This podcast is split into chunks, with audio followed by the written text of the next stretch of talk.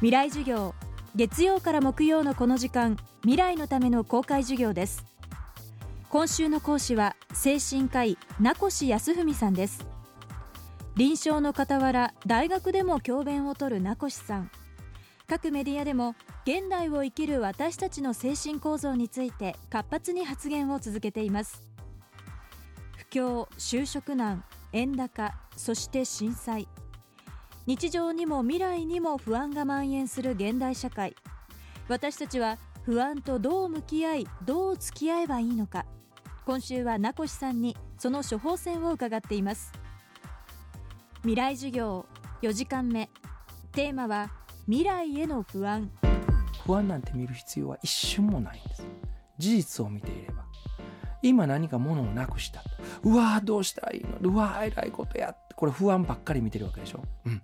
そうか。すぐにカード会社に電話しよう。で友人に電話してちょっと自分が落ち着い落ち着けよって言ってもらおう。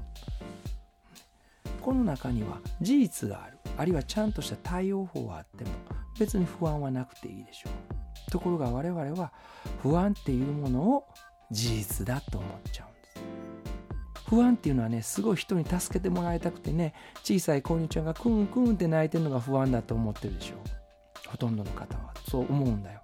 でも本当はそうじゃない。不安の中をね2枚ぐらい薄い顔をめくったらねそこには怒りがあるんです。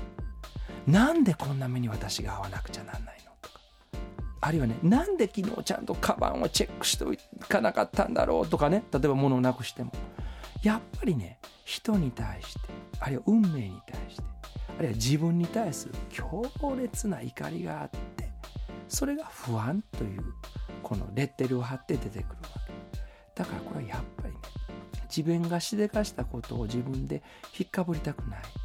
自分でタッチしたくないっていうわがままな怒りが不安を起こしている。それが分かったらそんなものを見る必要がないっていうことをもうちょっと理解しやすくなると思うんですよ。ところが不安なうちはねそれが事実だと思っちゃう。大変なことが起こるとか、私はこれをちゃんと読めるだろうかとかここでちゃんと相手に話せるだろうかっていうこと自体が事実だと実際にはそうじゃないんですよ例えば8時55分に行ってあの人にこのことを、まあ、あの人はちょっと不機嫌になるかもしれないがこのことを私は伝えなければならないということが事実なの。伝えた時に怒られるかな怒られた時に私は次の言葉が出るかなってこれは妄想でもほとんどの人はその妄想の方を事実だと思っている。この区別がねどこかの人生で例えば23歳でもいいよ。あるいは55歳でもいいよ。つくようになった途端に全部の人生が変わります。無駄な精神のエネルギーを使わない。